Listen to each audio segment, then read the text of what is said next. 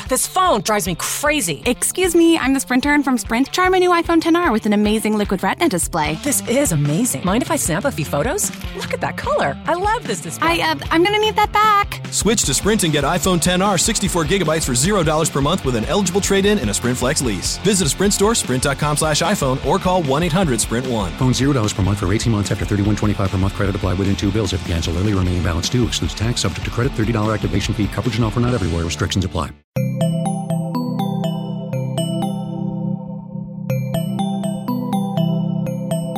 Estás escuchando Posta FM, Radio del Futuro.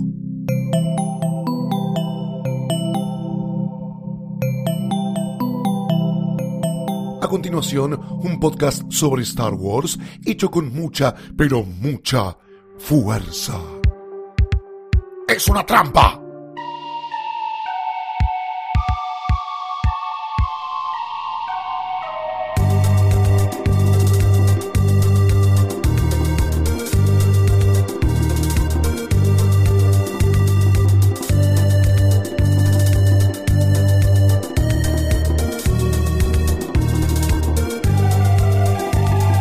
Buenos días, Coruscant. Buenas tardes, Camino. Buenas noches, Geonosis. Bienvenidos al episodio número 5 de Es una trampa, el podcast de Star Wars de Posta FM. Mi nombre es Luciano Banchero. Me acompaña, como siempre. Fiorella Florencia Sargenti. Muy buenas tardes, Ah. buenos días, buenas noches. Decimos que es el episodio 5, lo cual significaría de alguna manera que es el mejor episodio de esta saga conocida como Es una trampa, pero en realidad no, no, lo estaría haciendo. ojo. Porque ¿de qué vamos a hablar hoy? Vamos a hablar de El ataque de los clones. El episodio 2 Dos, de las precuelas. Ese en el que finalmente empiezan a pasar cosas entre Anakin y quien va a ser la madre de sus hijos. ¿Quién? ¿Quién va a ser la madre de sus hijos? eh, la señorita Amidala. ¿Esa es la mamá? Esa es la mamá. Ah, pues yo, yo no vi la 3 todavía. Ay, no. Unas 3 o 4 veces más o menos. Tengo muchas ganas de verla. Estoy con mucha ansiedad y ganas de terminar con esta tortura. No, mentira. No, mentira. Para mí, antes de arrancar de lleno con la trama, hay Sí. algo importante de destacar, que es que episodio 2 salió en 2002, justamente. Y era un Dos año... por año, eh, cada, cada dos años. Eh, cada tres años. cada tres, cada tres años como las originales. Y ya es una época en la que estamos con El Señor de los Anillos. Tenemos, tenemos Harry Potter, tenemos Spider-Man. O sea que Star Wars ya no era como que eh, llegaba y yo acaso y no. No, ni siquiera era la que tenía los mejores efectos, ni la mejor historia, ni la. Jugaba medio de. Sí, había sido un fenómeno mundial que, que, que volviera y episodio 1 le había ido muy bien, pero ya era distinto, ya había aventuras por todos lados. Entonces me parece que el marco para analizar episodio 2 es otro. De hecho, si no me equivoco, después nos vamos a meter más en este terreno. Esta es la primera que, si, de, de- de todas las Star Wars, que si bien le va bien, fue la única que no fue la película más vista de ese año Exacto. cuando salió. Porque, le ganó Spider-Man. a o Harry Potter. No, Spider-Man. Spider-Man, bueno. Eh, Yo te creo vos porque vos sos la que hace la tarea. Sí, pero bueno, pero después eh, los Oscars se los llevaba El Señor de los Anillos, a los nenes más chiquitos estaban con Harry Potter, entonces quedó medio como ahí, eh, medio huérfana episodio 2. Hablando de llevarle cosas a los más chiquitos y de llevarle cosas a todo el mundo, este episodio de Es una trampa es bendecido, es presentado por los amigos de Gato Store porque se viene la Navidad, se viene el día de la vida para la familia de Chubaca y nunca sabemos qué regalar. Por eso existen los amigos de Gato Store que tienen regalos muy mágicos y maravillosos como el que le traje hoy a Florencia con Este el es que se mío, está este me lo quedo para siempre, Este te lo ¿no? vas a para quedar siempre. Es un, es Te lo traje yo a vos. Es un teléfono rojo de esos clásicos que si, si creciste más o menos en los 80 los querías, querías hablar. Bueno, yo en realidad, yo quería hablar con uno de estos teléfonos y lo que más me gusta de las cosas que vende Gato Store es que tienen el equilibrio justo entre algo útil que necesitas Sí, y la sí. chuchería bonita que la quiero, la quiero en mi casa. Yo en mi casa tengo no este rojo, que es más setentoso, sino eh, el modelo anterior, que es el sesentoso, que es muy parecido al, eh, al teléfono que usan en la de Batman del, del Sabía que ibas a decir 66, Batman. Sí, claro, esta es más setentoso. Que tiene una lucecita roja que se prende cuando, cuando te llaman por teléfono. Obviamente hace tipo tring, pero, pero además el detalle de que se le prende la lucecita es muy simpático. Eh, Este es un objeto analógico para una era digital. Me parece el teléfono retro de Gato Store que se lo queda a Florencia en este momento, pero puede ser tuyo, porque, o puede ser de algún familiar a quien quieras regalárselo, regalen, chicos, o regalárselo a la familia. Tomen, no se llevan bien tus padres con el teléfono digital o en el WhatsApp. Toma, Tomá este. teléfono retro como el que usabas en ese momento, como el que usaba George Lucas. Porque sos viejo. en el año 77 para contarle por teléfono a los de Fox, che, se me ocurrió una idea, vamos a hacer nueve películas. Ese teléfono puede ser tuyo entrando en gatostore.com. Si compras online y pones el código POSTA, P-O-S-T-A, tenés ¿tengo algo? un 40% de descuento. Ah, pero me vuelvo loca. es un Un montón. 40% Un de 40. descuento en tu compra. Gracias Gato Store por estar con nosotros. Nos movemos al año 2002 cuando salió esta película. Nuevamente dirigida por George Lucas, que insiste. Exacto, él se puso a dirigir y también hay que decir que ya no tenía el mismo equipo de edición, se había puesto otro muchacho para que lo ayude con los guiones, que no era Lawrence Kasdan, o sea, no... No, no estaría. No lo tiró para el lado del bien, lo tiró para el lado del, del Lado mal. oscuro. Eh, para el lado oscuro, si se fijan, es muy interesante entrar en IMDB y ver los trabajos de este señor que se llama Jonathan Hales.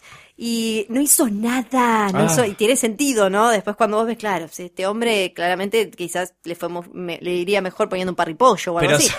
justo era, respeto, igual ¿no? era Pero- 2002, ya había pasado un poco de moda, le, le pifié Sí, por un par de años, verdad. pero eh, pero ¿de dónde lo sacó Lucas? ¿Sabemos cómo lo conoció y por qué justo lo eligió a él? para Creo esto? que había, ya habían trabajado antes en el joven Indiana Jones, en la, Claro. en la serie y en alguna cosita así, pero no tiene otros eh, trabajos importantes y tiene sentido. Y me parece que lo que también pasaba en 2002 ya era que nadie, Lucas no tenía a nadie para que le dijera, esto quizás así no está tan bueno, Estaba loco de vayamos por acá. poder. Había enloquecido de poder como Rudo Débil Rudo. Y, y la, la había limado y no tenía nadie que lo ayudara, pobre Jorgito, y salió esto, que es eh, Attack of the Clones, episodio 2, Vamos a discutir esto rápidamente. ¿Es la peor de la saga? ¿Sabes qué? Mira, eh, yo en- empecé a, verlas de vuelta para, para hacer Es una trampa, creyendo que la peor era episodio 1. Sí. Me voy de Es una trampa Oh. cuando termine este, este lindo eh, ciclo, pensando que es episodio 2. Es la peor. Yo me quedé, tenía la impresión inversa, pensaba que la 2 era la, la peor, pero ¿sabes qué me pasa? En episodio 1 no pasa nada, absolutamente nada. Y en esta pasan un montón de cosas muy ridículas que ahora vamos a desglosar y nos vamos a divertir, divertir mucho deconstruyendo la cantidad de ridículas que pasan. Pero me parece que hay como toda una trama de misterio, de investigación, hay un laburo grande de construcción de mitología que en realidad, bueno, no tiene tanto sentido. Pero la 1 me parece como una película muy desinflada comparada con, A- con esta. Acá lo que pasa es que hay un montón de buenas ideas y de historias con potencial, pero están mal contadas. Ya desde el vamos está mal editada. Si uno ve la película, Sí. no construye momentos, los destruye. Cada vez que vos empezás a sentir y te empezás a meter de lleno en una escena, te la cortan y te van para mostrar, te van a mostrar lo que hacen otros, porque un poco es como si fuera el Imperio contraataca en el sentido de que están pasando un montón de cosas porque nuestros héroes están eh, separados, haciendo cosas diferentes. Hay mucho guiño el Imperio contraataca también. Exacto, y en la, en la trilogía original, él en edición había contado con el laburo de su esposa y un equipo, su esposa, su esposa Marcia, que trabajó con Coppola, trabajó en Taxi Driver en un montón. Ahora ya tampoco la tenía ella porque si se acuerdan, después de la Sí. trilogía original se separó, pobrecito, estaba no saber con qué minita. Y ella se fue con Spielberg, no, mentira. Ella, claro, se ¿Te fue con esta- Ay, no, qué cosa. Eh, así que me parece que eso también se nota mucho que eh, el, el laburo de edición está muy flojo en episodio 2. Eh, para mí es un poco mejor que la 1, voy a cambiar mi, mi voto, creo que es mejor de lo que la recordaba en su momento, Eh, pero bueno, vamos a, a tratar de justificarlo. Ya desde el arranque tiene como una pequeña anomalía, que es que eh, cuando pasa el scroll de texto, que esta vez da cuenta de un tumulto en el Senado Galáctico, con sistemas solares que amenazan con dejar la República eh, y sumarse a un movimiento separatista liderado por el Conde Dooku, por Count Dooku, que lo tiran ahí, te lo de al comienzo y después pasa una hora y media hasta que aparece en la película. Tenemos una Amidala que ya no es reina, sino senadora, eh, que viene a votar nuevamente a Coruscant. Y algo que me parece particularmente llamativo, que es que los Jedi supuestamente no dan abasto con todo lo que está pasando, y se busca crear un ejército de la República. Es como que en cada película que vemos, el mito de los Jedi se desinfla cada vez más. Y este es particularmente, este es particularmente un episodio en el que la inutilidad de los Jedi eh, y su incapacidad para hacer las cosas bien eh, se, nota sobremanera. Básicamente son la policía local eh, llamando a los gendarmes porque no le da para, para contener el No, bardo. pero ya quedaron a la altura de la guardia urbana, de Sí. alguna manera. ¿Te acuerdas Sí, de la guardia sí, sí, urbana claro, claro, de, Ibarra? Lo que tiene de especial, episodio 2, es que vemos un montón de Jedis peleando, ya vamos a llegar a esa escena probablemente, pero los ves perdiendo, Sí. o sea, nunca, hay muy pocas escenas, muy pocos momentos en los que son capos. Lo vemos a Obi-Wan pifiando un montón, lo vemos a Yoda A Yoda. pifiando. Entonces vos decís, bueno, tan clara no la tenía esta gente. Ni hablar de que está creciendo bajo sus narices.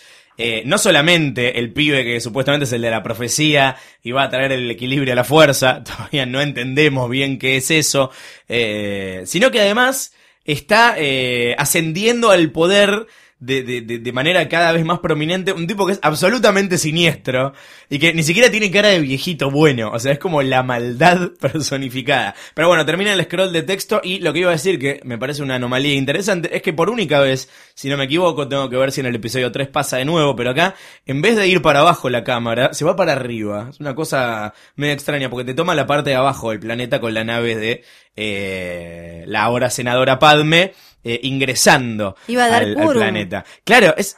Primero, quiero hablar de los efectos. sí. Todo es fake.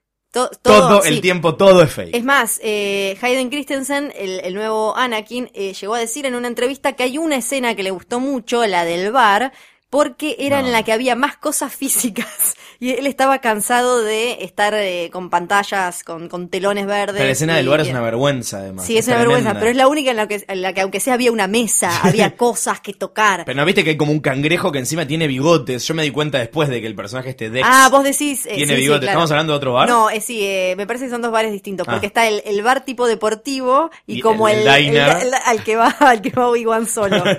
Son los dos tremendos, porque hay un bar de deportes en el medio de la galaxia en Coruscant, no sé qué qué deporte miran, tampoco entiendo. Quidditch. Y Eh. igual la peor escena en cuanto a efectos, ya que lo estamos mencionando, Sí. es una en la que Anakin está hablando con Palpatine, en esa en la que Palpatine le empieza a picotear el seso, y ustedes fíjense, está la ventana, la, la, la, la ubican, la ventana que está atrás del escritorio de Palpatine, yo te lo hablo, te lo cuento como si fuera la oficina de papá. Por supuesto, todos conocemos. Palpatine. Está la, la ventana grande y ellos caminan, un poco salen de la ventana y se ve un fondo como con un sillón, una cosa así. Eso está pintado, ni siquiera es un efecto por computadora. Y cuando lo ven, parece pintado, pero con, eh, con témpera en un jardín. Es un horror. Es espantoso. Es espantoso. Todo parece falso. Eh, no me había dado cuenta del detalle de que estaba pintado. Sí, sí, mírala de nuevo y te vas a No la voy a volver a ver. Eh, esto pasa 10 años después.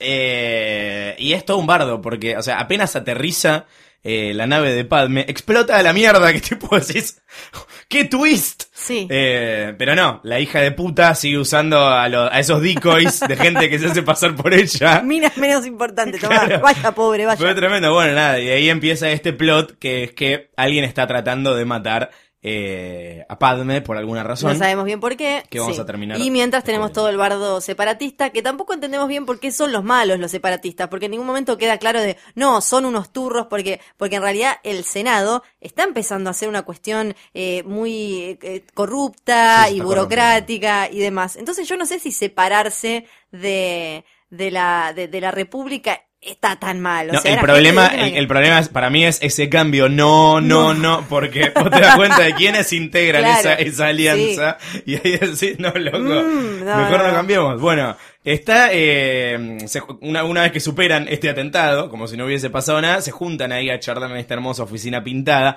y yo quiero empezar a meditar sobre este asunto de que los Jedi son una mierda, porque dicen, no hay suficiente Jedi para la guerra. Sí, somos tres gatos locos. Perdón. ¿cuánto- primero, ¿cuántos Jedi necesitas? Sí. ¿No se supone que son seres muy poderosos, muy en contacto con esa fuerza universal? Me parece que están como...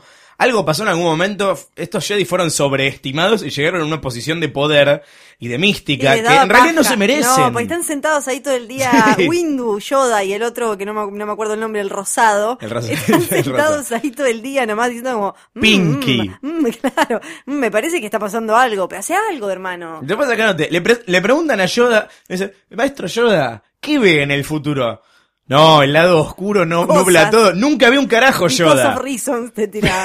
No. No. O sea, es increíble. Nunca Yoda tiró una certeza. Se supone que uno de los poderes de los Jedi es la, la precognición, ¿viste? O sea, pueden ver cosas que ocurren en el futuro y es el lado oscuro nubla todo. O sea, ¿cómo, es- cómo funciona eso exactamente? Sí, este, de- después las justificaciones que buscaron los fans para tratar de entender eh, la profecía del elegido y demás es Sí. que eh, él tenía que devolver la fuerza porque la fuerza está equilibrada del todo cuando no hay Sith, cuando no hay gente manipulando el lado oscuro. Pero Ah. ellos hasta hace poco creían que no había nadie manipulando el lado oscuro. Entonces es raro, es para, para qué van, no sé. De hecho, empieza a pasársele gente al, al, al otro bando, porque el Count Dooku que menciona, ahora vamos a hablar, que menciona en el comienzo del, del, del, ¿Texto? del texto era un, un Jedi. Eh, Claro. En una época que había entrenado a, a Qui-Gon Jinn, que en Sí. paz descanse, Un, amigo un Jedi muy guitudo que cuando decidió pasarse al lado oscuro recuperó toda su fortuna, por eso esconde y por eso le dicen, lo tratan como de... Es espectacular. Sí, sí, muy lindo. Y trabaja- mi castillo. Trabaja obviamente para Darth Sidious, que es Palpatine, y todavía nadie se dio cuenta.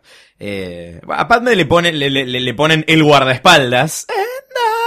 Sí. Eh, viene Obi-Wan, lo, lo sacan de ahí, de esas misiones que estaba teniendo en otros planetas con eh, nuestro querido Anakin Skywalker, que Que está hecho Es- un nardo tremendo. yo no sé cuál fue la intención al castear a este muchacho, Hayden Christensen, eh, que no sé, no puedo afirmar que sea mal actor porque las únicas películas que vi con él, acá capaz que me puedes ayudar, fueron estas dos. Eh, no, después todo lo que hizo era... Era, Era, sí, era horrible. Era, sí, era horrible. Eh, pero en un momento me acuerdo que se hablaba de Leonardo DiCaprio, lo- igual hubiese sido medio extraño. Eh, de Paul Walker, de un en ese momento desconocido Paul Walker, eh, del hijo de Tom Hanks, de Colin Hanks, Sí, es verdad. el chino darín de ellos. Eh, y ahí te- y- pero no, no termino de entender, supuestamente creo que habían dicho que era por una cuestión de química con Natalie Portman, Sí, algo que eh, está au- absolutamente ausente en la Parece película. que, lo, que los, los cruzaron y, y según George Lucas tuvieron mucha onda. Está toda mal casteada la película. Me parece que es uno de los eh, uno de las mayores fallas de, del film, te lo digo así, Film. del film, porque no nadie tiene química con nadie, nadie parece idóneo para el papel que le tocó. Y Eh, particularmente Anakin se lleva mal con todo, se lleva mal con Obi-Wan. Eh, Hay una escena sí. eh, me- que me parece que es eh, ideal porque es cuando están eh, decidiendo esto de, bueno, vos, sos- vos te quedas con ella, esto, el otro. Y él en dos segundos se pelea con Obi-Wan, con el que supuestamente tienen una relación medio de hermano mayor, una cosa así, que no se ve nunca en pantalla eso. Eso nos lo contaron, lo vendían en, en la sinopsis. Y aparte, o sea, Obi-Wan está todo el tiempo como... Gruñón, eh, es como está sí. malhumorado, como porque nada sale bien y está como todo Y el siempre tiempo lo. Anakin, Anakin, Sí. Anakin. Todo el tiempo, "Ñe". y, y el pibito está todo como tratando de pelear a esta especie de figura paterna joven que le tocó. Y bueno, en esa escena lo bardea Obi-Wan y a los cinco segundos le empieza a tirar unas cosas súper eh, de- pervertidas a, a Padme, que son rarísimas, y ahí es cuando empieza el Lo capítulo. primero que le dice es, eh, uy, ¿cómo cambiaste? Estás buenísima. No, bueno, digo, eh, para ser senadora estás buenísima. horror y Todo- todo incómodo. Ella le dice, para mí siempre vas a ser un nenito. Todo es raro en ese momento. Y ahí arranca el capítulo eh, de, de este episodio que es ni una menos, ¿no? Porque si viene una amiga y te cuenta que tiene un chabón que le está diciendo todas las cosas que le dice Anakin a Padme Sí. en esta película, vos le decís, corre. Corre, ya te, te doy ahora como un, el, el- el botón de pánico o algo, porque ese hombre no está bien, claramente. Es más, yo voy a elaborar una teoría en este momento que A es, ver. para mí, Anakin usó sus poderes de persuasión para convencerla a para Padme chaparse de a que Padme. le Puede sí. ser, ¿eh? Vos viste la parte en la que ella Es está en perfecto, la cama. decime que no es capaz. No, Sí. no digo que esto sea canon. Pero, pero lo Pero hacemos es canon en un perfectamente toque. capaz. Lo hacemos canon en un toque. Ella, eh, en uno de los intentos de asesinato, está durmiendo en su cuarto y Anakin le dice a Obi-Wan, eh, no, vos quédate tranquilo porque yo puedo sentir todo lo que está sucediendo en esa habitación. ¡Asco! No, Ah. no, eh, no está bien que digas eso. Hay una chica durmiendo en el cuarto, asco. Asco a los bichos también, esos que les mandan a, a, a matar. Lo que no entendí. ¿Los Jedi hacen un voto de castidad? Supuestamente, eh, si aman a alguien en la conversación que tienen, ella Sí. dice, creí que no te dejaban amar. Eh, lo que, lo que pasa es que tener ese tipo de vínculos te puede distraer y que lo que tenés que tener es compasión por todos los seres y que eso Anakin dice, eso para mí es amar, así que en realidad a mí me están diciendo que ame mucho. bueno, ponele, ponele. No me, no me convence. Bueno, la parte de- ¿qué, qué opinamos de la parte de la persecución que parece directamente un videojuego de PlayStation? A mí eso eh, te, te lo defiendo un poco porque me gusta que podamos ver Coruscant, que, que estás metido ahí, medio el bajo mundo de Coruscant, porque se empiezan a meter en unos barrios así de, de malandras Sí. y cosas por el estilo. Lo malo es que ya tuvimos Blade Runner hace en el 82, así que mm, no sé si era tan necesario una ciudad de ese tipo con partes oscuras y sucias. Me gustó eso, pero todo en esta película es demasiado largo. Sí. Y esa escena en la que, en la que están persiguiendo a, a la asesina a sueldo que intentó matar a Padme es muy larga, es muy larga. Y encima cuando la agarran finalmente, obvio que antes de sacarle alguna palabra, el cliché de me tomo, no sé, una pastillita y me morí. No, no, No, ya- le tira- ¿Qué pasa? le ah, le tira tiran un un dardo. Sí, sí, Ah, y con que- ese dardo él va a buscar a... Exacto, va, le, este- le pregunta una especie de Mario Bros con Ese sí, el- el- el insecto. Sí, le pre- No puedo no sabemos, esas son de las cosas hermosas. No sabemos por qué el señor que estaba haciendo pancakes espaciales en ese lugar, por qué tiene Yo tanta tengo un data. amigo que sabe de todo. Claro, y le tira, no, esto es de no sé dónde, de no sé dónde, tenés que ir para allá, para acá y no sé cuánto. Sí, le dice que, mm, que ese sable dardo es de el planeta Camino. Eh, y que y que ahí están los clonadores, ¿viste? Y empieza a tirar toda esta info que de verdad decís como mm, ¿Qué? ¿Cómo, cómo sabe Sí. esta persona? Porque aparte para todo el resto del mundo este planeta no existe porque fue borrado de los archivos. Bueno, y ahí hay otro momento en el que los Jedi son bastante siomes porque él va a la academia Jedi, a la escuela, que para mí en realidad esa escena es una excusa para mostrarte nenes eh, siendo entrenados, que es muy bonita, hay que decirle sí, bonito. Está Yoda. es- sí, claro, es como, Sí. estos nenitos Me ma- van a fueron. Eh, y bueno, te muestran los nenitos y eh, Obi-Wan pone una especie de mapa que aparece y Yoda dice, "Mm, pero qué raro, no está este planeta. ¿Qué les parece, nenes? Y un nene de 5 años le resuelve el misterio a dice, "Y Obi-Wan. me parece que lo borraron del archivo. Sí, porque si te fijas, la acá hay una gravitación de no sé qué, no sé cuánto, y Obi-Wan que estaba como, ah, boludo, era así, Cierto. cierto. Ah. Y ahí sale. Así que ahí sale Obi-Wan a buscar a este cazarrecompensas misterioso. Mientras Anakin lleva a Padme de vuelta eh, a Naboo y se dan todas estas situaciones tremendas. Se van como al lago de Como, a no sé dónde, a una casa de campo de Padme, No, donde pero ella... aparte, es como, aparte del ni una menos, es como Anakin banca expresamente una dictadura, ¿viste? Sí, es como que. es. Vos me- vos me- él, él dice, no, la verdad que la democracia está buena, pero ¿sabes qué estaría mejor? Que venga un chabón y les diga a todos lo que tienen que hacer. Y ella le dice, ¿qué me estás diciendo? ¿Que bancás la dictadura? Ajá. Sí, ja, ja, ja, ja, Y se ja. pone a jugar con una vaca. No, no, empieza a decir, a mí no me gusta la arena. La arena Ay, es no, muy Lo áspera. de la arena. Cuando le dice, en un momento le dice algo de que le gusta el agua, después Sí. empieza a hablar de que la arena es re fea, ¿no? Porque sí. en Tatooine te daban los ojos la arena, no sé qué. Y después eh, empieza a darse todo este vínculo deforme y asqueroso que del que salen frases como mi corazón está latiendo esperando que ese beso no se convierta en una Cicatriz. cicatriz. Estás en mi alma, en lo más profundo de mi alma, atormentándome. Es muy esperanza ¿Qué es mía eso? todo. Sí, no, pero no, pero Amor prohibido. no, y bueno, igual la, la otra, estoy eh, vivo perseguido por ese beso que nunca debiste darme. Pará, me quiero matar con todo Y hay un par de partes que es, es rarísimo, porque el actor tiene un acento que no tiene en otras escenas, ¿te diste cuenta? Eh, es como que, sí, sí, habla con, con, con, como, tiene un acento medio extraño, no sé de dónde es el chabón, pero... Eh, hay un lindo uso de la fuerza igual cuando corta la pera. es un momento, es como sí, el que momento ella la erótico. pincha en el aire. es el que momento es absolutamente imposible. Es tipo Ghost, eh, pero de Star Wars, en el que él la- le dice, mira lo que puedo hacer. mm, Aparte, hija de puta, está comiendo una pera con cubierto. una pera con con eso, es rarísimo. Para mí igual, rarísimo. igual es que eh, George Lucas nunca... eh, no, no sabe escribir historias de amor. No sabe... No. Primero que no sabe cómo habla la gente. Es como le No. dijo Harry, Harrison Ford, vos podés escribir esto, pero, no lo no, podés decir. Exacto. Eh, pero no sabe, no sabe escribir historias de amor, es como si nunca hubiese amado a alguien. No, no me digas así. Porque si vos eh, no- nunca decís esas cosas. este pobre hombre. Está bien que es todo exagerado igual, pero bueno. Tenía, eh, igual tenía mucho sentido para mí meter una historia de amor en Star Wars. O sea, te daba, te daba todo. Yo entiendo, además, él se quería inspirar en, en las cosas que consumía de chico, que siempre tenían una beta romántica, estos, estos personajes que andaban por Marte y demás, como John Carter.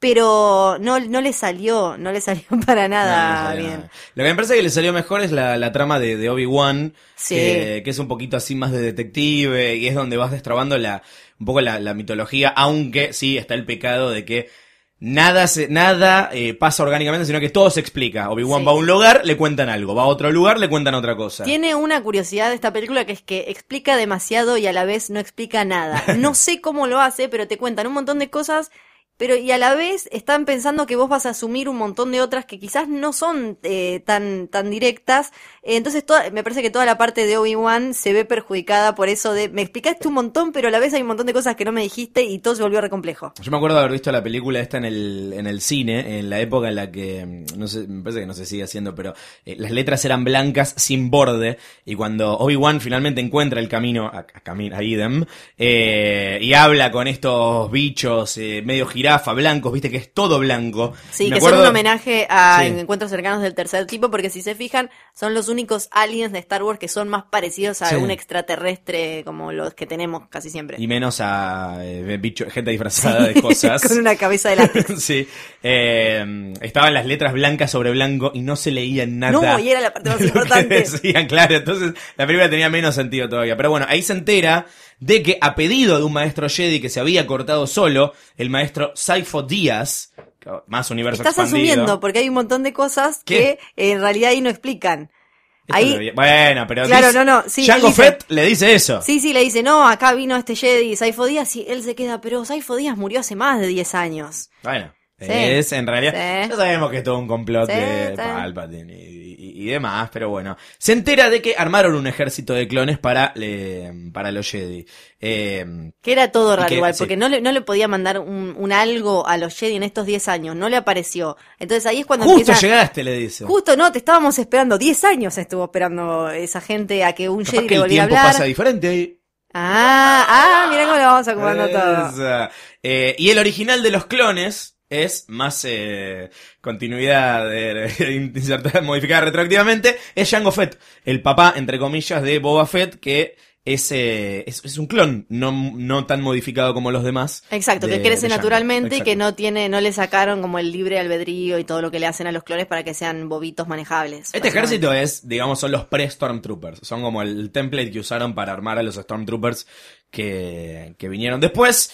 Eh, Obi-Wan tiene una, una charla que no es para nada sospechosa con Django, en la que no, no se nota ahí- nada que está ahí ocultando cosas. Toda esa parte también es tremenda porque es un poco no entender cuál era la gracia de Boba Fett. Que la gracia de Boba Fett era un tipo que entendía que mediante la teatralidad y el misterio podía generar e intimidar a la gente, miedo y demás. Entonces, al no, al no, no mostrarlo nunca sin la, sin la máscara y todo eso, eso es lo que lo hacía interesante. Era como ese vaquero solitario que llega al bar, hace como alguna trapisonda y se va y desaparece. Ahora de golpe lo tenemos al papucho, con él de nene, ahí chiquitito, andando en la nave cuando le dice, you go dad, you go, no sé, una cosa así, father, Sí. no sé qué, como, vamos es- papi, es- vamos. Es un síndrome muy 2000oso ese, ¿no? En el que se hacían películas para explicar lo que había salido en algún momento. Es interesante acá un vínculo con, con el Imperio Contraataca, que es que cuando Obi-Wan se esconde en el campo de los asteroides, viste que se mete, la nave atrás de, de una de las, de las piedras. Eso es como una referencia, un link a episodio 5, cuando Boba Fett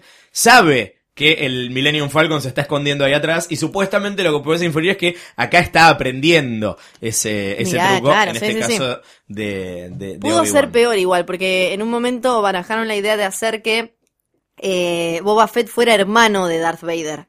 Basta. O sea que pudo ser peor, basta, pudo ser peor. No, no. No, O sea, no, el, tío, no. el tío de Luke. Claro, no, no, no, paremos la palabra. Eh, hablando de Darth Vader, eh, acá empezamos a ver cómo eh, se está dando lentamente la transformación de Anakin en este ser de pura oscuridad, eh, con la aparición en escena por primera vez en la trilogía de la querida Marcha Imperial, que no es el himno de Racing, sino el, el del tema de- de- del Imperio, justamente. Porque Anakin y Padme van a Tatooine otra vez, porque, Porque no es... pesadilla.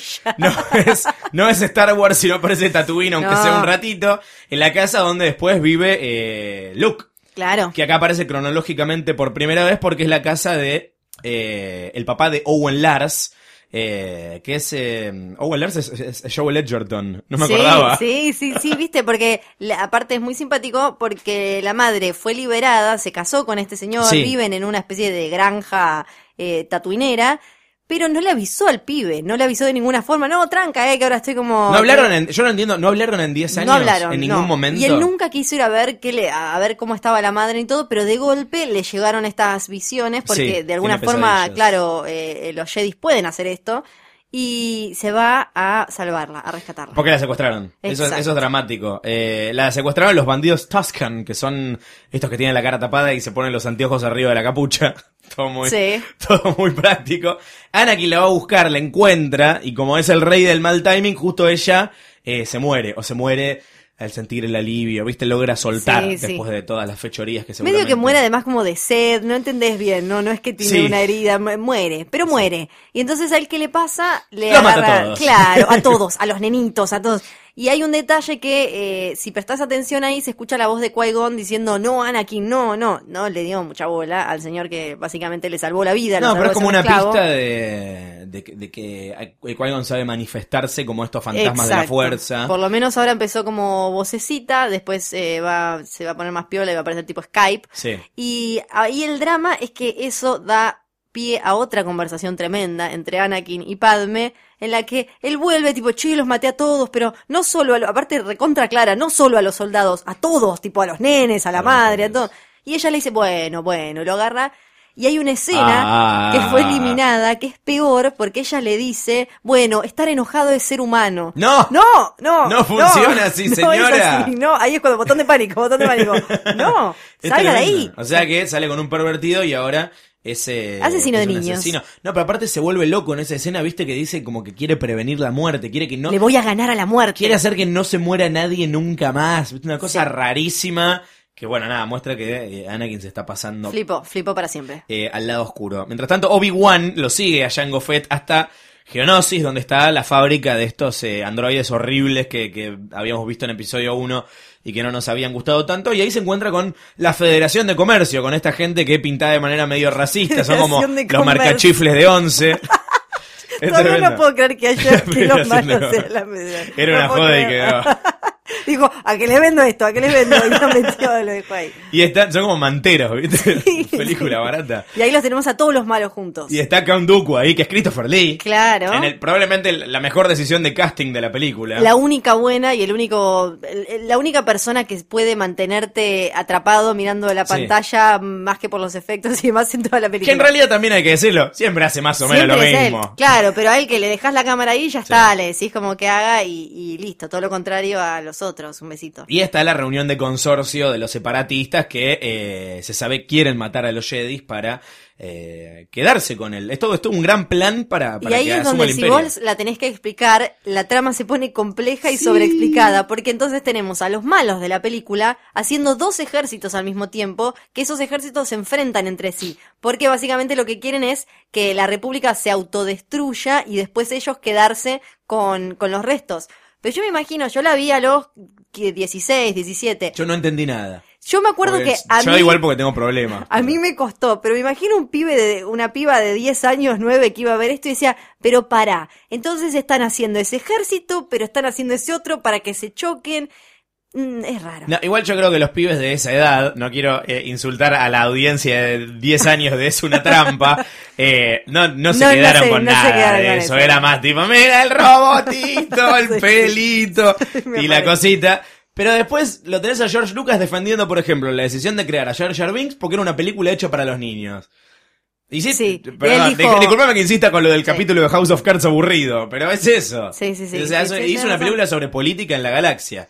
Eh, bueno, entonces le manda Obi-Wan este aviso a Anakin y a los del Consejo Jedi, eh, porque, bueno, justo en ese momento lo capturan, así que Anakin y Padme van a Geonosis a ayudar a Obi-Wan y Otra vez sin obviamente, hacerle caso al consejo. por Jedi. supuesto, y obviamente como son unos inútiles, los capturan a ellos también. Y ahí eh, Padme le dice, ¿sabes qué? Todo eso que te había dicho de que mejor no chapemos porque era un bardo. Yo, Chapemos. "Ah, yo chapemos y estamos por morir. ¿Te estás seguro? Y ahí le dice, No él solamente dice eso. unas merzadas tremendas y se besan. Ella le dice, eh, te amo de verdad y profundamente. No es que solamente te amo, que ya es como sale de la nada. Son los dos tocaditos, ¿eh? Sí, sí, ahí te das cuenta que son tal para o sea, cual. Luke y Leia salieron bastante bien. Sí, pobres mis vidas, sí. Eh, Entonces ahí, bueno, lo que tenemos es eh, a, A ellos dos a todos los Jedi capturados, capturados. con Obi-Wan capturado, les tiran unos bichos gigantes, pero ¿qué pasa? llega una nave llena de Jedis con Samuel L. Jackson, con Windu, y vos decís, acá, ahora sí, y Ahora ahora, no. sí. Y se ven un montón de sables láser por acá, por allá, el violeta de, de Windu, que Samuel L. Jackson, como es su color favorito, dijo, quiero que me lo hagas violeta, estaba ahí. Pero, eh, ¿qué pasó? Pierden. Sí. Pierden porque no son buenos, básicamente. Mataron No. a un montón, además. Entre que eran pocos, mataron un montón. Ahora quedan tres. Samuel Jackson. Sí, y- lo y los tenemos protagonistas. a Boba Fett viendo cómo le cortan la cabeza a su papá, como en esta cosa me- medio también de querer eh, justificar por qué después es malo, entre Claro, comillas, porque Batman. vio que le mataron al papá, claro, le sacaron la cabeza. Y Porque la gente no puede ser, en el universo de Star Wars la gente no puede ser mala porque no, sí. no, tiene que, tiene que, alguien le tiene que haber matado al papacito o alguna cosa. A la mamá en el caso de Sí, Anakin. claro, claro, todo, por eso. todo está justificado. Y ahí de golpe aparece. Qué mensaje de mierda igual, eh. Si lo, lo pensás un poco, Es que chotísimo. no entiendo por qué me gusta esta basura. Nos olvidamos de una escena muy linda también entre Obi-Wan y Doku en la que eh, él no se entiende bien si lo quiere convencer, si lo está bardeando, si lo que le intenta explicar como por qué se pasó a lo oscuro, todo mal. No, y además le tira la, la, la posta de que le dice, por si no te habías dado cuenta todavía, la República Ah, es está verdad. bajo la influencia de Darth Sidious. Guiño, guiño. Y, qué ni así se dan ¿y cuenta de que Palpatine es? Darth Sidious. Obi-Wan dice, eso no puede ser porque nos habríamos dado cuenta. Pero al final, al final, perdón que me adelante, Sí. dice- cuando dicen, ¿por qué dijo que la República está bajo el poder de Darth Sidious? No, en realidad están mintiendo para que nos peleemos entre nosotros. Odio a los Jedi, son unos pelotudos. Te juro que película. reentiendo cuando se pasan al lado oscuro. Sí, esta película los daña. Bueno, y estaban perdiendo, había un montón de Jedi muertos, todos fiambres por ahí. ¿Y qué pasa? Llega Yoda con un montón de avioncitos en los que están estos clones, porque de golpe dijeron, y bueno, ¿alguien, ¿no les pareció sospechoso que era medio raro esto de usar un ejército que alguien pidió a tu nombre y vos no tenías ni idea? Pero como bueno, los necesitaban. Ya fue. Ya fue. Clones gratis. clones para todo, dijo. Y ahí, y ahí eh, empiezan Es el a plan proclonar. Claro. Y mientras tanto, también eh, en paralelo, tenemos en el Senado. Oh, esto me encanta. Es una parte Esto es hermosa. espectacular. Porque el, el principio del fin, esto de darle mucho poder a Palpatine para que pueda hacer básicamente lo que quiera sin necesitar de quórum y demás, es eh, Jar Jar Binks, que queda a cargo del lugar Claro, de porque cuando se va Padme, eh, queda él como representante de Naboo, y como tiene cerebro de mosca, eh, Palpatine le llena la cabeza tipo diciendo, si tan solo hubiera alguien que pudiera definir esta votación tan importante, lo bebotea un poco y Jar Jar termina diciendo, sí, vamos a darle superpoderes a Palpatine, que encima dice, ah, bueno, apenas termina el conflicto, Te los devuelvo, yo los eh, superpoderes yo los devuelvo. Es tremendo. Así que Palpatine termina aceptando y, y ahí es cuando eh, terminan aprobando y dicen, sí, sí, mandá los clones Ya, ya, ahora. ya, clones, clones, yeah, como Y America pasa- están como- y pasa todo esto. Como es costumbre, eh, si no, no sería Star Wars tampoco, eh, no, no es Star Wars si, si un personaje no pierde el brazo, y, y es el primer caso en el que un personaje pierde el brazo dos veces, aunque esta sería la primera. La primera, ¿no? Claro. Cuando Anakin le rebana el bracito el conde, el conde Dooku. Y bueno, lo que garpa toda la película es la pelea entre Yoda y el conde, que en ese momento, cuando era niño, era para pararse arriba de la butaca y gritar. Era una locura, porque además era... Hoy es truchísimo, obvio, Era, sí, pero... era la primera vez que veíamos a Yoda digital. En episodio 1 todavía hubiera- habían usado el muñequito. Acá es todo trucho todo el tiempo. Es muy triste. Pero la, la, la pelea esa es hermosa. Sí, eh, eh, Christopher Lee usó un doble porque ya tenía como 80 años, porque Christopher Lee se murió en 2015 con 130. Eh, así que usó un doble, pero igual estaba, estaba bien hecha. Está, sí, está bien. Era 2002. Déjalo, déjalo. Pasó Christopher Lee y dijo que Mirta vive demasiado. Eh, pero es terrible, o sea, siguen dando muestras de inutilidad. eh, y yo no sé, lo deja ir en realidad. Es como, tipo, es como salvarlos a ellos o agarrar al malo, que es como la circunstancia boluda que se plantea en todas las películas. Porque literalmente los apiló a Obi-Wan y Anakin sí, sí, Dooku. sí. Es, los apiló posta, los tiró uno arriba del otro, entonces Yoda tuvo que ir ahí a. Sanguchito. Sí, sí. Eh, ahora, si Yoda lo agarraba, impedía todo lo que iba a pasar después. O sea, si Yoda lo agarraba, por ejemplo, no había estrella de la muerte. No, no, Eh, claro. Porque acá pa- aparecen Sí. en escena los, los planos de la, de la estrella de la muerte por primera vez, que Dooku, que este, sabemos ahí que es Darth Tyrannus, que es eh, un Sith. Porque él lo dice recontento, ¿no? Darth Tyrannus. Se encuentra con Sidious y le da los planos de la, de la estrella de la muerte.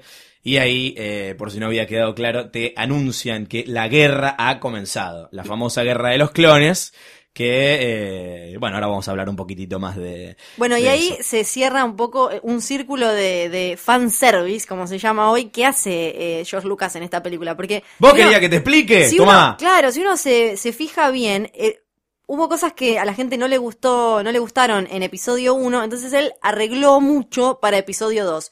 Y en esta en realidad hizo como una lista de supermercado de cosas que a él le exigían. y están todas, o sea, no, no se le puede decir. Queríamos ver eh, a, a Palpatine, eh, al emperador, tomando cada vez más poder y llegando a ser quien es, lo vemos. Queremos, queríamos saber qué eran las guerras clónicas, lo vemos. Queríamos conocer Coruscant, este lugar tan urbano, qué sé yo, lo vemos. Aparece Papá Organa, mira, te tiro todas las cosas Papá que... Organa, sí. Eh, te muestra ¿Qué es coso? Jimmy Smiths.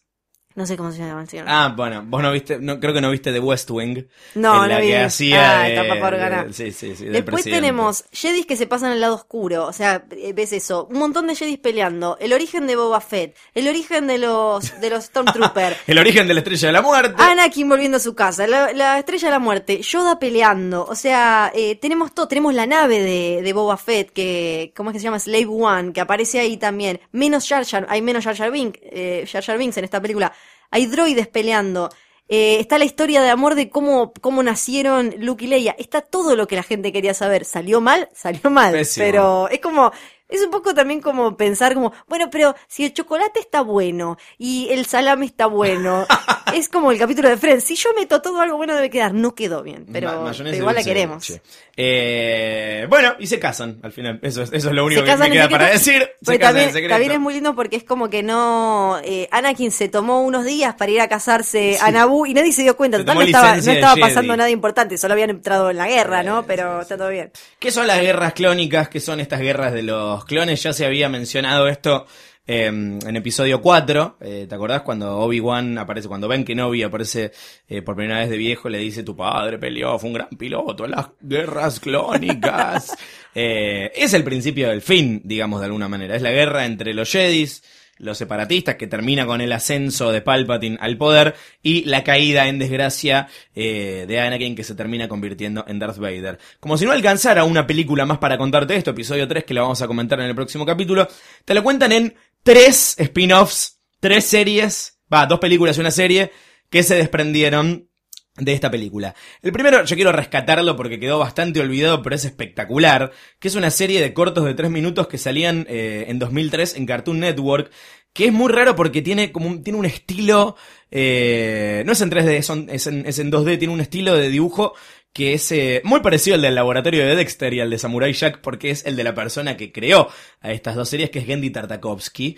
Eh, y te cuenta la historia de lo que pasa entre los episodios 2 y 3 así como habíamos hablado hace un tiempo de Rebels esta serie animada que te cuenta lo que pasa entre la 3 y la 4. Esta fue la primera serie que te contaba qué pasaba entre la 2 y la 3, con Obi-Wan, Anakin, otros Jedis. eh, Y había mu- hay mucha tela para cortar ahí. un montón, bueno, y hay, incorporaciones interesantes al, eh, al canon, también como un aprendiz de, de Count Dooku que se llama Asajj Ventress, eh, y al final de la serie engancha con episodio 3. Pero cuando terminaron con la serie, dijeron, creo que quedan más espacios para llenar entre el episodio el 2 y el 3, y salió una nueva película de Star Wars en cines, un curro gigantesco, porque en realidad lo que iba a ser era, mm, eran varios capítulos que le mostraron a George Lucas de esta nueva serie de Clone Wars y dijo, me gusta mucho, hagamos una película y sacámosla en cine. Plata, plata, plata. Obviamente plata. le fue mal y las críticas le hicieron mierda porque la verdad es que la idea no era que fuera una película. Era para La- tele. Claro, la animación no está al nivel de una película de animación para cine. eh, no están, no, no están los persona- los actores haciendo las voces de los personajes tampoco. No es que vino Hayden Claro, Christensen e sí. hizo de vuelta de Anakin. eh, Era todo está raro. todo mal. Sí. Sin embargo, la serie animada eh, de The Clone Wars se terminó haciendo de todos modos y duró ocho temporadas. Sí, muchísimo. Que es de este señor Dave Filoni, que es el que contabas que es el también el productor, el productor ejecutivo, el showrunner, el que tiene las llaves de, de las Star Wars producciones Rebels. animadas de Star Wars con Rebels, eh, que creo que eh, con mucho más éxito que, que la película te, te- te- te hacen como toda esta expansión del universo y te muestran como pequeñas viñetas de otros personajes en el universo Star Wars mientras eh, mientras ocurren estos eh, acontecimientos porque no están solamente Anakin, Obi-Wan y demás, sino que hay muchos más. Y eh, es como una puerta de entrada muy interesante para los niños al universo Star Wars. Claro, vos cómo recomendás, si yo, yo por ejemplo no vi nada, que, que, ¿con qué arranco? No, verla en ese orden. Es como ver la serie de, de Cartoon Network como la, la primera en realidad, la, la 2D, la de Tartakovsky como, como una curiosidad que hoy no está tan vigente. De hecho no sé si es canon todavía, me parece que sí. Eh, la película, que no es tan buena, pero si la pensás como el prólogo a la serie animada, funciona un poquito mejor. Y la serie de Clone Wars, que son, bueno, ocho temporadas, que si no me equivoco la subieron hace poquito a Netflix. Sí, y son canon, eh, según Son lo- canon, todavía están Sí, sí, todavía, todavía están. Cerrando el tema episodio 2, hay algo que me llamó mucho la atención volviendo a verla, que es que la música de John Williams en esta película está tan bien y quizás la trama está tan flojita que te cuenta más y, y te compenetras más y te hace sentir muchas más cosas lo que está pasando musicalmente que lo que estás viendo vos. La música no está a la altura de lo que pasa. Eh, No, al revés. Lo que es pasa es que verdad. no está a la altura de la música. Ahí va, ahí va. Eh, la canción de amor de ellos, por ejemplo, Love Across the Stars, que salió como single y todo, es hermosa. Entonces, eh, ellos no te podían transmitir ningún tipo de vínculo amoroso, ningún tipo de emoción, pero la música sí. Y otra, otra cosa que también ayuda más que los diálogos y que incluso... Perdón, antes de que te vayas de la música, ¿no te pareció que al final cuando suena la marcha imperial hay un par de acordes que parecen eh, ta, ta, tarara, ta, de Game of Thrones? Ah, no, mirá. No, no, te Ah, volví a ver no, esa parte a porque tipo son dos segundos, ¿eh? Pero en suenan muy parecidos. Y después el tema del vestuario, la ropa, La es ropa. increíble en esta película y es- me parece que está mucho más logrado que el resto. La transformación de, de Padme, si uno lo mira bien, cuando se tiene que disfrazar, cuando tiene que viajar con él y anda tapando que es reina, o incluso cuando empieza como a querer seducirlo a él, que se pone cosas más escotadas y demás, tiene mucho más, eh, es mucho más orgánico que lo que está pasando eh, entre ellos. Y eh, al final que está casi vestida de Leia, podemos decir, de alguna Sí. toda de blanco, le faltan en los rodetes luchita. nada más. Exacto. Tenemos premios, amigos, tenemos medallas para los oyentes de Es una trampa y con mucha alegría y algarabía podemos revelarles que nuestros amigos de Disney, los dueños del reino Star Wars, han sido muy generosos y nos entregan remeras y pósters del despertar de la fuerza. Del despertar de la fuerza. Ah, Se me cae un poco sí, la tuvimos, baba. claro, tu- tuvimos que ir, pedimos como eh, un rato para hablar, hicimos un montón de trámites muy importantes y los conseguimos, y los conseguimos. Tuvimos que hablar con la Federación de Comercio. Fueron, fuimos con todo, sí, Sí. Ahí le entregamos la cabeza de Jar Jar, todo. Gracias, y nos Disney, la dieron, gracias, a Disney. de verdad. Remeras y pósters del despertar de la fuerza. Vamos a tirar una pequeña consigna, una primera, una pequeña pregunta para que los que escuchen participen. Eh, revelaremos algunos resultados eh, en el episodio siguiente a este y queremos leer sus teorías falopa sobre el despertar de la fuerza. Sí, queremos que nos digan dónde está Luke Skywalker.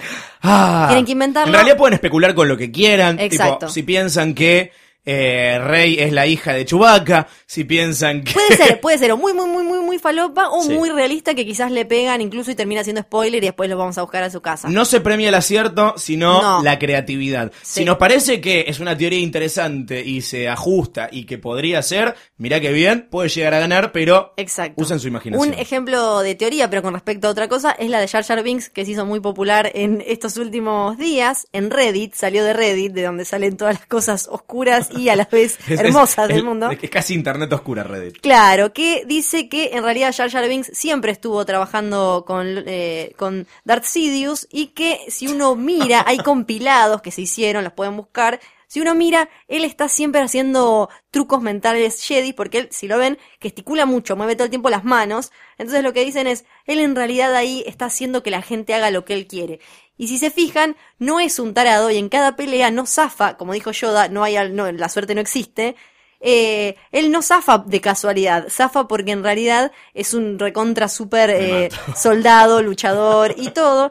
Y en realidad él siempre fue el aprendiz de, de Palpatine, que en episodio 2 se lo sigue viendo junto, junto a Palpatine cuando ya no tenían ni necesidad de estar juntos. Teoría falopa, sé yo. Po- Algo, algo por este lado también podría ser. eh, Claro, porque incluso este ve- se vincula con eh, episodio 7 porque algunos dicen que sería el personaje, este me encanta, que sería el personaje de Andy Serkis del que todavía no, No, hay imagen no, ni no. nada, que sería Jar Jar muy transformado y que ahora sería este señor Snoke que es el, el verdadero villano de los próximos tres episodios. Yo descreo de esa Yo teoría. tampoco, pero me encanta igual. De todos modos, me encanta que exista. Eh, si quieren especular con dónde está Luke Skywalker, que no aparece en los trailers. Si quieren especular con qué relación sentimental eh, o sexual une a BB-8 con R2D2. Si quieren eh, ser, adivinar qué pasa, por qué tiene eh, Citripio un brazo rojo, si quieren especular con quién es Kylo Ren eh, y demás. El mail es, es una trampa arroba posta punto fm y se pueden ganar remeras y pósters del despertar de la fuerza. Exacto. Estoy agotado emocionalmente. Es tremendo. Igual tenemos que decir que queremos episodio 2. O sea, la, la, la aporreamos. que la uno. La aporreamos porque la queremos, obviamente. No es que son ah, estos trolls que no, no, la, la amamos. O pero sea, vos bueno. decís como Anakin a Padme. Algo así, te amo, pero me está diciendo medio fuerte, te amo igual. Eh, una cosa así es nuestra relación con episodio 2 y en el próximo capítulo. Cerramos la trilogía de las Ay, precuelas. qué tremendo. A mí es el que Voy a me llorar, gusta, ¿eh? Yo lloré. Sí. ¿En La, serio? la vi tres veces en cine y lloré las tres Es que es veces. tremenda. Bueno, Sí, vamos, a Yo hace rato que no la veo, así que tengo muchas ganas de verla nuevamente. Eh, así que escuchen el próximo episodio de Es una trampa. Muchas gracias, Florencia Sargenti. Esto fue todo y que la fuerza los acompañe.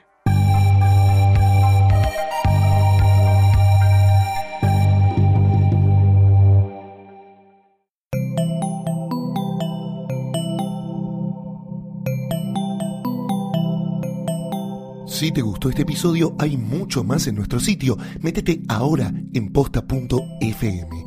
También puedes llevarnos en tu teléfono. Busca Posta FM en las tiendas online de Android y Apple. Seguí con Posta FM, radio para escuchar cuando quieras y donde quieras. Posta.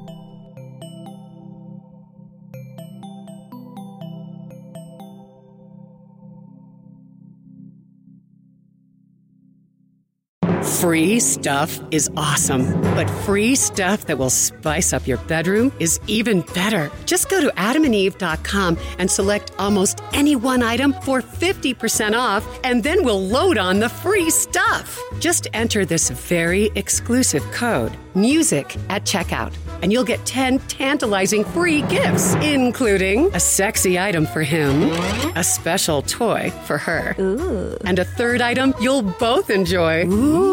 And for your viewing pleasure, six free spicy movies on DVD. Plus, free shipping! Always sent in discreet packaging. So go to adamandeve.com now. Get 50% off plus 10 free gifts when you enter the exclusive offer code MUSIC. That's M U S I C, because without it, no free stuff. That's music at adamandeve.com.